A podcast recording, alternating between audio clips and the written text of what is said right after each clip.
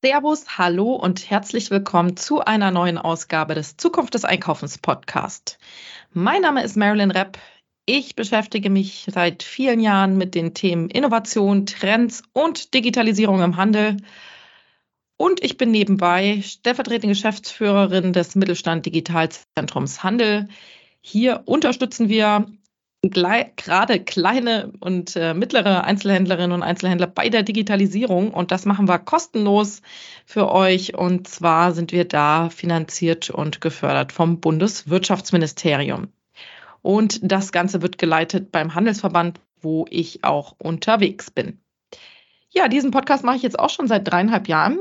Ich interviewe hier die Frauen, die Vordenkerinnen der Handelsbranche und möchte da äh, den Frauen der Branche eine Bühne, Bühne bieten, gerade weil das Thema Diversity in den Führungsetagen gerade im Handel noch nicht abgeschlossen ist. Ja, also an der Stelle möchte ich natürlich auch für dieses Thema sensibilisieren. Und äh, hier noch ein kleiner Werbeeinschnitt. Und zwar könnt ihr mich auch als Speakerin äh, buchen für eure Veranstaltung. Ich äh, spreche über all diese Themen, die ich vorhin genannt hatte, Innovation, Trends, Digitalisierung im Handel. Ich zeige vor allem auch Innovationsprojekte aus der Branche, beschäftige mich vor allem mit den Themen Metaverse, Künstliche Intelligenz, Web3, Blockchain und Gamification, Erlebnishandel. Das sind so meine Themen aber auch weitere Trends der Branche. Und wenn ihr mich buchen wollt, dann schreibt mir gerne auch bei LinkedIn. Und jetzt wünsche ich euch ganz viel Spaß beim Podcast. Zukunft des Einkaufens. Der Podcast für Innovation im Handel. Hallo, guten Morgen und herzlich willkommen, liebe Patricia Grundmann. Du bist Vice President Retail Media. Ich habe mal bei LinkedIn geguckt, Geschäftsführerin Obi First Media Group und äh, Women in Retail steht da. Herzlich willkommen. Dankeschön, ich freue mich hier zu sein. Habe ich irgendwas vergessen bei deiner Ankündigung? Nein, ich glaube, du hast alles abgedeckt. Sehr schön. Genau, aber du darfst sehr gerne noch ein paar Worte zu dir sagen. Äh, wer bist du, was machst du? Und äh, am besten auch ein bisschen deine Erfahrung im Retail kurz schildern. Das ist ja so ein bisschen auch deine Vergangenheit und du hast da schon sehr viel ähm, ja, Erfahrung sammeln können. Also schilder das doch gerne noch mal kurz. Ja, sehr gerne. Äh, ja, ich habe äh, so meinen Werdegang im Handel äh, gestartet ähm, im Automotive-Bereich bei Bosch. Da ging es tatsächlich äh, ein bisschen mehr um Automotive, als es dann äh, wirklich um Handel ging. Das war auch in Shanghai. Wir haben uns so mit Asien beschäftigt und dem, ähm, ja, und den Potenzialen, die sich in allen asiatischen Ländern äh, so ergeben für den Automotive-Bereich. Und dann ging es aber ähm, relativ schnell in den Möbelhandel für mich. Ich durfte den Verkauf von Möbel.de an Pro7 Sat1 damals begleiten und dann ein Team aufbauen im Kontext von möbel.de. Und das war super spannend, weil ich äh, da mit sehr, sehr vielen Händlern äh, zu tun hatte. Denn möbel.de ist eine Produktsuchmaschine. Ähm, das heißt, einige hundert Händler äh, bieten ihre Produkte ähm, dort an. Und äh, das, äh, das hat äh, dazu geführt, dass ich sehr viel über Handel und Händler im, im weitesten Sinne gelernt habe. klassische E-Commerce-Händler, Omnichannel-Händler wie ein Poco beispielsweise oder auch ein Höfner ähm, und was ihre Bedarfe und Herausforderungen Herausforderungen sind, wenn eben die Kundenjourney ähm, online startet ähm, und dann äh, auf ihren eigenen Online-Shop weitergeleitet wird. Bin dann zu Otto gewechselt und habe dort ähm, für die Group im Kontext von Shopping24 Business Development gemacht, also tatsächlich Projekte unterschiedlichster Natur. Und auch dort waren Produktsuchmaschinen ein Teil von, denn auch die Otto-Gruppe betreibt Produktsuchmaschinen, da dann nochmal viel mehr, mehr Händler im Fashion-Kontext, im Sport-Kontext beispielsweise, was auch sehr, sehr spannend war. Vor sechs Jahren bin ich zur Obi äh, gewechselt. Ähm, Obi hat damals im, im, Rahmen von Obi Next eine Transformationseinheit in Köln gestartet, die ja den Marktführer im Baumarktbereich ähm, transformieren sollte, bewegen sollte in wirklich allen Belangen, die das bedeutet. Da gab es gar keine Vorgaben. Wir haben den Testmarkt Österreich bekommen, durften die über 80 Märkte, den Online-Shop, 3000 Mitarbeiter, also alles, was, äh, was so eine Landesverantwortung mit sich bringt. Ähm, uns äh, vor die Brust nehmen und schauen, wie wir das kommerziell erfolgreicher machen. Das ist dann ähm, auch tatsächlich sehr erfolgreich äh, gewesen und geworden, so dass der Geschäftsführer von Österreich heute CEO von Obi ist. Ähm, und wir haben damals im Kontext äh, von Obi Österreich auch mit Retail Media gestartet. Das wissen viele gar nicht. Äh, wir haben nämlich in Österreich gestartet und äh, Deutschland war so unsere erste Internationalisierung, schön passend äh, zu Corona in 2019 ähm, und andere Länder sind dann gefolgt. Ähm, Tschechien, Ungarn, die Slowakei, Slowenien, Polen. Und das ist, was ich jetzt seit sechs Jahren mache. Ich äh, baue das äh, Retail-Media-Geschäft für Obi auf und ähm, durfte das Team aufbauen und die Verzahnung der zwei Geschäftsmodelle Warenverkauf, klassischer Handel und Publisher-Dasein, Werbegeschäft, ähm, ja, konzernweit ähm, ja, ausweiten und vor allen Dingen auch ähm, zusammenbringen.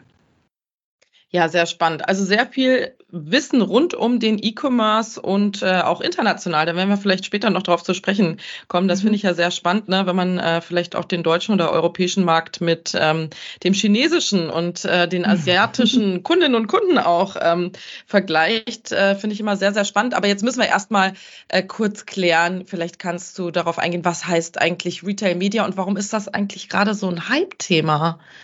Ja.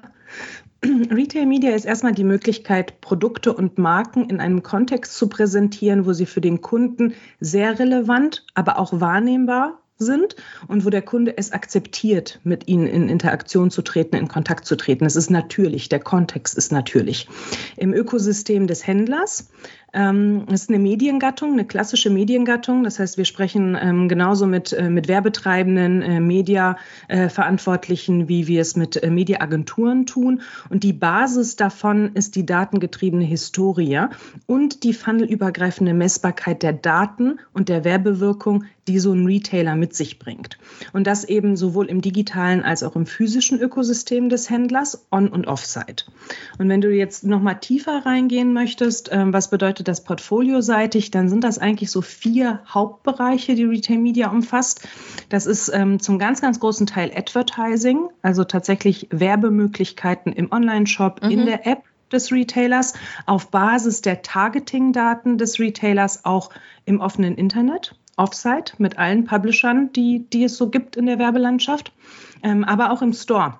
Wir haben bei Obi beispielsweise klassische 18 Eintel-Plakatflächen, ähm, über 1000 davon. Das heißt, wenn ich im Kontext der Interessierten äh, rund um Haus und Garten werben möchte, egal ob es endemischer oder nicht endemischer Partner, also verkaufe ich meine Ware bei Obi oder tue ich das nicht, dann kann ich hier auf standardisierte Formate buchen, über ja, Spezialagenturen buchen, über eine SSP buchen, wenn es, äh, wenn es ein digitales Format ist, äh, wie unsere Video Walls in den Märkten. Wir haben unser In-Store-Radio, das wird wird gebucht wie klassische Radioformate, ähm, aber auch äh, Promotionflächen wie die machbar beispielsweise in den Märkten. Das heißt, das Advertising-Portfolio ist sehr, sehr breit. Die zweite Säule sind die Insight Solutions, also die Basis äh, dafür sind die Handelsdaten, ähnlich wie bei der GfK oder Nielsen. Äh, wir haben dafür eine Self-Service-Plattform bei Obi äh, gebaut, dass ähm, dass unsere Werbepartner und auch unsere Lieferanten sehen können, wie sie ihre Produkte verkaufen, wie die Visits sich entwickeln, aber auch wie die Konsumenten ähm, Zielgruppen sich entwickeln. Gewinne ich beispielsweise neue Zielgruppen in Altersklassen oder neue, äh, neue Kunden im Bereich äh, der Hausbesitzer oder im urbanen Bereich. Also äh, sehr viele spannende Daten. Das machen äh, das tatsächlich auch äh, ein Arm, den alle Händler anbieten im Kontext von Retail Media. Der dritte sind Partnerprogramme, also Loyalty-Programme, wo beispielsweise ein ADAC oder ein Shell einen Rabattcode exklusiv bei Obi anbieten kann, 5 Cent sparen beim Tanken bei Shell, ähm, auch klassisches äh, Retail-Media-Format und die vierte Säule sind Content-Formate, also äh, Optimierung von ähm, Artikel-Detailseiten, Content, Video-Content, ähm, Brand-Shops spielen eine ganz, ganz große Rolle auch im Kontext von Retail-Media. Und wir bei Obi haben ein Magazin, das So geht das Magazin mit über 19 Millionen Lesern im Jahr, die äh, wirklich sich äh, komplett über alles alles rund um äh, Haus und Garten informieren und auch einen der stärksten äh, YouTube-Kanäle äh, rund um Haus und Garten beispielsweise. Und auch das gehört zu Retail Media. Jetzt hast du gefragt, wo kommt der Hype her? der kommt, glaube ich, aus zwei Richtungen. Zum einen kommen durch die Inventare, die die Händler im Kontext von Retail Media auf den Werbemarkt bringen, natürlich ganz viel kontextuell spannendes Inventar dazu. Wir haben ja schon bei der Definition gesagt, der Kunde bewegt sich in einem super natürlichen Kontext, dass dort, ähm, äh, dass im Kontext von Obi beispielsweise eine Versicherung oder eine Finanzierungslösung rund um Haus und Garten angeboten wird, ist total natürlich. Das heißt, ich, ich nehme es wahr und ähm, beschäftige mich mit, äh, mit dem Thema. Das kann ich durch Werbeprodukte, durch Content äh, machen, ne, im Rahmen eines Partnerprogramms, wie gerade schon gesagt. Ähm, und diese Inventare sind durch äh, ähm, ja, den Aufschwung von Retail Media überhaupt erst auf den Werbemarkt gekommen. Vorher wurden die ja gar nicht gehandelt. Und das zweite große Thema ist die Cookie-Kalypse. Also der Wegfall der Cookies äh, Ende 2024 auch im Chrome-Browser. Ähm, First-Party-Daten werden zu ganz, einem ganz, ganz großen Teil im Handel erhoben, weil der Kunde dort auch den Kaufabschluss tätigt. Das heißt, wir haben die Informationen über den Kunden. Wir wissen, in welcher Region wohnt er, hat er Haus und Garten, welch, sogar welchen Rasenart hat er. Und auf Basis dieser Daten können äh, Werbetreibende dann auch eben im offenen Internet werben, ähm, jetzt wo die Cookies äh, eben nicht mehr das, äh, das Targeting-Format sind.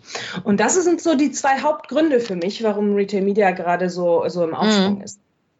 Ja, also äh, dieses äh, Thema mit den Cookies, ich glaube, da haben sich sehr viele noch nicht so wirklich mit befasst. Also ne, wir haben ja sehr viele kleine Unternehmen, auch äh, mittelständische Unternehmen hier in der Zuhörerschaft. Ähm, du bist ja absolute E-Commerce-Expertin. Vielleicht kannst du da noch mal zwei Worte äh, dazu verlieren. Du hast es kurz angerissen, äh, was da passiert und äh, was man jetzt eigentlich auch tun sollte, ne? wenn du dir jetzt vielleicht auch einen kleineren Händler vorstellst. Äh, also was tut sich da gerade? Ja, ich glaube, dass ähm, das Wichtigste äh, zu verstehen ist, dass ähm, wir sehr lange im programmatischen Bereich, im Displaybereich, ähm, aber auch grundsätzlich im offenen Internet ähm, den Kunden adressiert haben auf Basis von, von äh, Cookie. Segmenten oder Cookie-Targeting. Der Cookie wurde im Browser gesetzt auf Basis des Verhaltens des Nutzers im Browser und hat diesem Nutzer dann äh, im Grunde von Seite zu Seite gefolgt bin ich auf obi.de gewesen, habe ich dort den Cookie gesetzt bekommen, wie so ein kleiner Stempel im Stempelbuch, dass ich auf obi.de war. Dann bin ich auf Kicker gegangen beispielsweise, dann wurde die Information ergänzt, hm, der mag ja auch offensichtlich irgendwie Sport und äh, beschäftigt sich mit zu Hause. Dann bin ich vielleicht auf, ähm, auf äh, Google gegangen, habe etwas recherchiert, bin dann auf einer Seite gelandet, wo dann immer weitere Informationen über mich angereichert wurden und dieser Cookie hat im Grunde immer wieder den Nutzer äh, oder das Nutzerprofil ähm, erweitert und das konnten äh, Werbetreibende oder können sie heute noch bald nicht mehr verwenden, um zu sagen, so ich möchte bitte Hundebesitzer ansprechen. Ähm, und das äh, wusste der Cookie, weil ich beispielsweise bei einem ähm, Tierhandel unterwegs war oder mich über Content-Formate informiert habe, ähm, die meinen Hund betreffen, beispielsweise. Das wird es so nicht mehr geben, weil ähm, der Nutzer auch außer eben äh, Cookies nicht zu akzeptieren, sehr wenig dagegen tun tun konnte. Das heißt, im Rahmen des DSGVO wurde entschieden, dass das eben nicht mehr ähm, erlaubt ist. Ähm, einzelne Browser sind nach und nach ausgestiegen. Firefox kann man schon länger nicht mehr darauf targeten. Chrome ist der letzte Browser, der hat aber auch äh, knapp unter 50 Prozent Marktanteil, also sehr, sehr signifikant. Und deswegen ist jetzt das Momentum, wenn Chrome aussteigt aus den Cookies, gezwungenermaßen, ähm, dann äh, ändert sich für viele Advertiser ganz, ganz, ganz viel. Und bei den First-Party-Daten ist äh, das ein bisschen was anderes, denn die gibst du als Nutzer selber an. Und du musst sie auch nicht angeben. Wir fragen dich ja danach. Ähm, möchtest du äh, einen Account äh, bei Obi abschließen oder bei Amazon abschließen, dann ähm, äh, musst du bitte deine Adresse hinterlegen, sonst können wir dir dein Paket nicht zusenden. Oder ähm, wir fragen in der Hey Obi App ähm, im Tinder-Format eigentlich immer wieder den Nutzer nach bestimmten Informationen, um ihm eins zu eins ähm, Produkte vorschlagen zu können. Habe ich beispielsweise einen Garten und habe ich einen Pool, dann sind ähm, Poolreinigungsartikel oder Beleuchtung Beleuchtung für Pools oder Dekorationsartikel rund um das Thema Pool total relevant für dich. Hast du keinen Pool, ist das natürlich hochgradig irrelevant für dich. Und äh, ähm, das ist genau der Grund, warum, äh, warum wir dem, dem Nutzer überlassen wollen, ob er uns diese Informationen gibt oder nicht. Und ihn, er dann aber auch sehr wertschätzt, wenn man ihm dann ähm, genau passend zu seinem Lebensraumkontext äh, Produkte oder Informationen vorschlägt. Jetzt hast du gefragt, was muss man machen, um sich darauf vorzubereiten. Ähm, als Advertiser zunächst einmal ähm, sich damit zu beschäftigen und das fällt nicht nur seiner Agentur zu überlassen, die sind tiptop vorbereitet, ähm, aber dennoch eben auch äh, zu challengen äh, und zu fragen, okay, auf welche Segmente target ihr denn jetzt in der Cookie-less World? Für mich, was ist anders, äh, als es in der Vergangenheit war? Ähm, die, die Zahlen werden sich verändern, die Conversion Rates werden sich verändern. Ähm, auch da einfach äh, aware zu sein und sich darüber äh, bewusst zu sein, dass wir jetzt in einer Veränderung sind im, im Werbekontext, im offenen Internet Internet und dass sich da auch bestimmte Vergangenheitsdaten einfach in der Zukunft so nicht mehr wiedergeben lassen können oder sogar verbessern. Denn durch das äh, First-Party-Datentargeting verbessert sich im Zweifel die Adressierung der richtigen äh, Zielgruppe, wenn ich die richtigen Segmente wähle und eben den Zugang dazu habe. Möchte ich als Retailer das Thema aufbauen, ist das tatsächlich gar nicht so simpel, weil ich brauche erst einmal eine CDP, also eine Customer Data Plattform, wo ich alle diese Daten zusammenlaufen lasse. Und wenn ich das so aus unserem Kontext beschreibe, dann sind das Bewegungsdaten auf allen unseren digitalen Kanälen. Die werden normalerweise in System A gemessen und gespeichert. Dann sind das die dezentralen Einkaufsdaten aller unserer Märkte. Das sind fast 650 Märkte in ganz vielen verschiedenen Ländern. Da sind Franchise-Partner, also Einzelunternehmer dabei, ähm, aber eben auch unsere Filialmärkte. Und die werden durch die Masse an Daten, 400.000 Kunden, die jeden Tag in unsere Märkte kommen, dezentral gespeichert.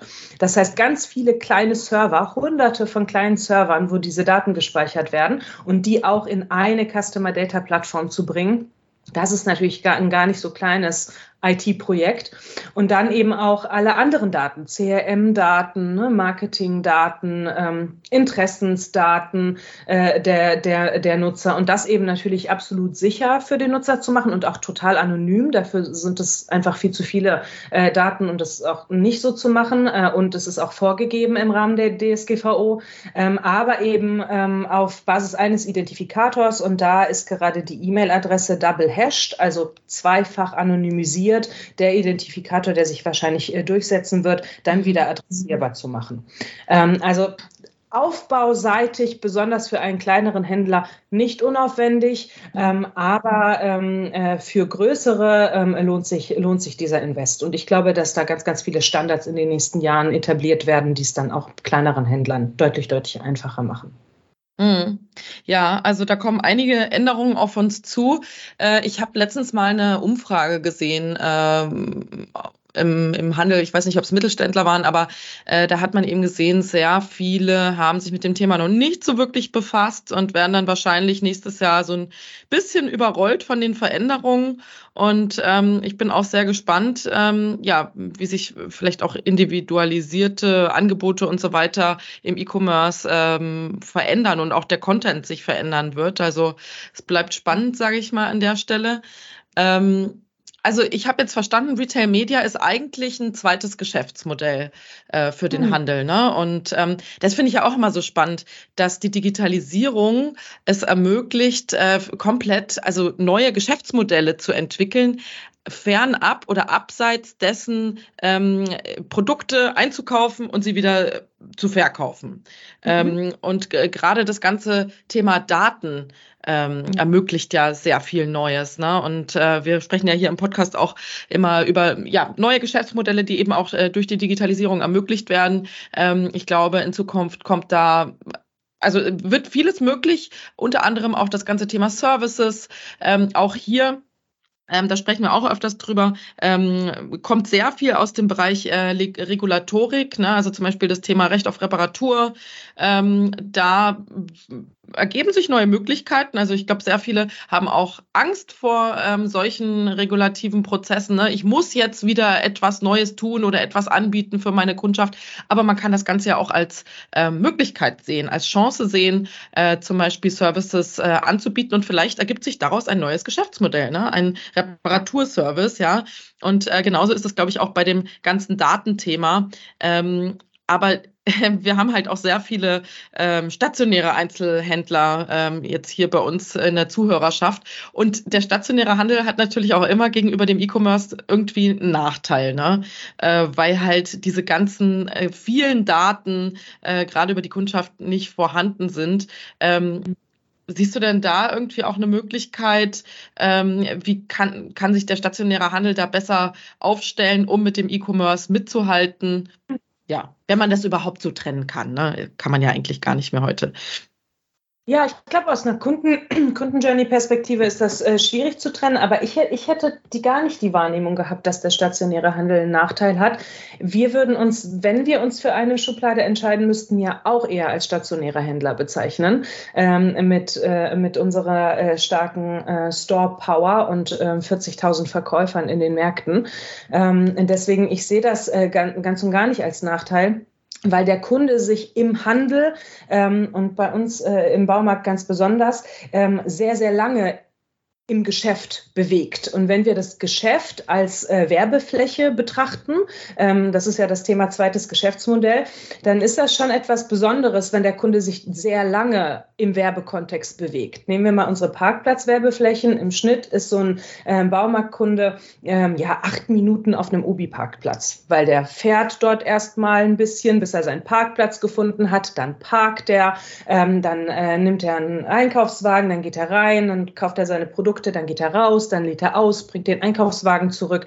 Das heißt, unsere ähm, 18 Einzel-Out-of-Home-Flächen, die wir auf unseren Parkplätzen stehen haben, ähm, haben eine, eine viel längere oder viel intensivere Nutzung der Kunden mit dieser Werbefläche als klassische Autoformformate. An einer Ampel ähm, stehe ich ein paar Sekunden, bis die Ampel umgeschaltet hat. Das heißt, ich habe viel weniger über Zeit überhaupt die Möglichkeit, diese Werbefläche wahrzunehmen.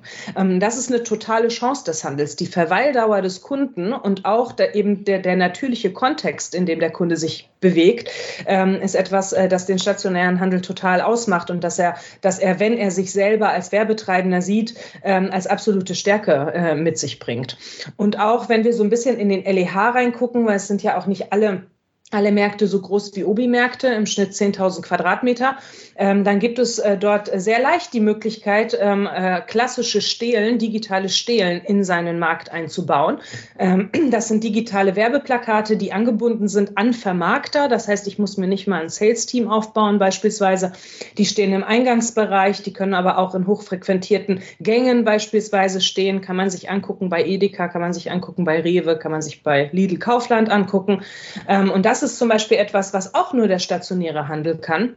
Nämlich dort, wo der Kunde gerade mit seinem Einkaufswagen vorbei äh, fährt, äh, sehr äh, einfach digital Angebotskommunikation, aber auch Markenkommunikation anzubieten. Und auch das könnte zum Beispiel ein kleinerer Händler sehr, sehr einfach äh, einbauen, weil das total standardisierte Formate sind. Für mhm. mich ist stationärer Handel alles andere als ein, als ein Nachteil im Kontext von Retail Media oder im Aufbau von neuen Geschäftsmodellen. Man muss sich nur sehr bewusst machen, was ist meine Stärke. Und die Stärke des stationären Handels ist die Fläche. Das heißt, ich brauche Inventare, die ich auf diese Fläche stellen kann, wie die digitalen Stehlen und eben die Kundenfrequenz und eben die Tatsache, dass der Kunde sehr bewusst durch meinen Markt läuft, während er vielleicht nicht gerade sehr bewusst Werbung an Bushaltestellen wahrnimmt. Und das ist eine Stärke. Mhm, mhm. Das stimmt, ja. Ähm, sag mal, wo, äh, du bist ja schon lange im Handel unterwegs. Ähm, wo siehst du denn, also es gibt wahnsinnig viele Umbrüche. Ne? Wir haben jetzt über nur ein paar gesprochen, aber wir hatten auch in diesem Jahr 2023 ähm, wirklich viele Insolvenzen, gerade im Modebereich, ähm, im stationären Einzelhandel. Ähm, wo siehst du denn den Handel in zehn Jahren? Also wenn man jetzt äh, vielleicht auch den stationären und äh, den Online-Bereich zusammennimmt, wie konsumieren denn Kundinnen in zehn Jahren? Wie siehst du das? Ich glaube, dass, äh, dass der Handel sich verändern muss, weil der Kunde sich sehr, sehr stark verändert. Das hat er in den letzten fünf bis zehn Jahren schon sehr stark getan. Er erwartet von uns, dass wir ihm die Angebote und die Produkte präsentieren, die für ihn wirklich relevant sind. Und das bedeutet, wenn man international tätig ist, nicht das gleiche Sortiment in allen Ländern, in allen Märkten, in allen Regionen, weil die sehr unterschiedlich sind. Die Kundencluster ähm, sind äh, äh, alleine in einer Stadt wie Köln, ähm, je nachdem, in welchem Stadtteil ich mich befinde, sehr unterschiedlich. Ähm, habe ich beispielsweise viele Einzelheimbesitzer oder Hausbesitzer oder habe ich viele Wohnungsbesitzer, da kann das Sortiment nicht genau das gleiche sein, weil der Kunde kann ja gar nicht nach äh, Rasenpflege suchen, wenn im Umkreis von 25 Kilometern fast ausschließlich Mietswohnungen beispielsweise sind. Das ist schon etwas, was man im Handel früher anders gesehen hat. Ähm, da hat man sehr stark auf Standardisierung äh, gesetzt, sehr stark auf ähm, ja, Einkaufssynergien beispielsweise, indem man äh, äh, immer wieder ähm, ja auch einfach die gleichen Sortimente in großen äh, Massen eingekauft hat von sehr wenigen Lieferanten beispielsweise. Und das ändert sich. Und das ist unter anderem ein Grund, warum auch sehr viele ins Marktplatzgeschäft einsteigen, weil sie sagen, der der Hersteller oder auch andere Händler ergänzen mein Sortiment und gehen mit mir zusammen in die Verantwortung, dieses viel ja, ähm, kuratierte, aber dennoch viel breitere Sortiment für den Kunden anzubieten und ihm so einfach Auswahl zu geben. Der Kunde weiß ganz genau, was er will und was er braucht. Das heißt, es ist nicht mehr der Händler, der, der ihn aktiviert und sagt, ach, ein neues Sofa wäre doch ganz spannend für dich, sondern der Kunde weiß, dass er ein neues Sofa braucht. Und dann musst du als Händler derjenige sein, der das Richtige im Angebot Angebot hat. Sonst ist es nämlich, und das ist auch ein Unterschied zu früher, sehr einfach eine Alternative zu finden. Ähm, ich bin also nicht mehr nur ähm, an die fünf Händler und davon ist, sind vielleicht zwei Möbelhändler meiner Region gebunden, sondern ich habe das offene Internet, ich kann recherchieren und im Zweifel, wenn, äh, wenn etwas Passendes äh, 100 Kilometer entfernt ist, fahre ich auch dorthin oder ich lasse es mir sogar liefern. Und das sogar auf Heavy- und Bulky-Produkten, also schwer und schmutzigen Produkten, wie wir sie ganz häufig haben, weil es da auch einfach um Geld geht. Wenn ich beispielsweise meine Terrasse neu mache und die Tonne Sand, und davon brauche ich vielleicht mehrere, ähm, ist äh, ähm, nicht verfügbar oder äh, zu teuer in meiner Region, dann schaue ich mich um. Ich habe diese Recherchequellen heute als Kunde. Und ich glaube, das wird in der äh, Zukunft noch viel, äh, viel stärker äh, der Fall sein. Also der Kunde ist enabled, er ist schlau. Wir haben einen schlauen Kunden. Wir dürfen nicht davon ausgehen, dass er nicht klug ist. Ähm, er wird seinen Weg zu seinem Produkt und dem richtigen Produkt finden. Und wenn das nicht bei einem selber ist, dann, ähm, dann ist man auch ganz schnell nicht mehr ähm, die erste Wahl. Dafür bauen sehr viele Händler, Händler gerade Loyalty-Programme auf. Die haben unter anderem ähm, auch den Zweck, den Kunden besser zu verstehen. Ähm, also zum einen natürlich ihn auch zu binden und ihn zu belohnen für seine Lo Loyalität und seine Treue. Kauft er häufiger bei uns ein, dann möchten wir ihn dafür auch belohnen. Ähm, aber äh, eben auch zu erfahren, wonach sucht er, was interessiert ihn, was sind seine Lebensumstände. Und wir können auf Basis der großen Daten sehr gut vorhersagen, in welcher Reihenfolge Projekte beispielsweise im Zuhause-Kontext, äh, wenn ich gerade ein Eigenheim erworben habe, umgesetzt werden. Ähm, wann wird eine Küche renoviert? Wann wird ein Bad renoviert? Wann werden Wände gestrichen? Wenn ich ein Haus aus den 60ern, 70ern gekauft habe, dann ist da schon eine Reihenfolge dahinter, rein aus finanziellen Gründen. Und wenn wir diese Information haben, Kunde ist umgezogen, Kunde ist folgende Region gezogen, dann sagt er uns vielleicht auch noch, dass es ein Haus aus den 60ern, 70ern ist, können wir ihn sehr, sehr gut, ja, einerseits für diese Information belohnen, aber dann auch die richtigen Produkte anbieten. Das heißt, das wird in der Zukunft noch viel relevanter werden, damit man als Händler relevant bleibt. Und ein zweites Thema, ich weiß, das ist jetzt sehr, ja, fancy. Ähm, aber ich glaube, äh, dass AI sehr stark Einzug äh, in den Handel finden wird. Und das in drei verschiedenen Bereichen. Ähm, zum einen im, im, Verarbeiten der Daten, also das ganze Prediction-Thema. Ähm, wir gucken uns ähm, heute schon die Abverkäufe nicht mehr auf einer Warenkorb-Ebene an, also keine One-Off-Abverkäufe, sondern auf ein Customer Lifetime Value bezogen. Ähm, weil wenn ich im Kunde im, im Baumarktkontext beispielsweise bin, dann ähm, kaufe ich mein Leben lang Produkte für meinen Garten oder für mein Zuhause und immer wieder Farbe und immer wieder Pinsel und immer wieder ein Power-Tool. Ähm, das heißt, der einzelne Warenkorb ist gar nicht mehr so aussagefähig und auch gar nicht mehr das Maß der Dinge, sondern eher, ähm, wie viel äh, investiert der Kunde und wie gut haben wir ihm unsere Produkte und Angebote und Services, die du ja auch angesprochen hast, über seinen ganzen Bedarf in den verschiedenen Lebensphasen hin angeboten.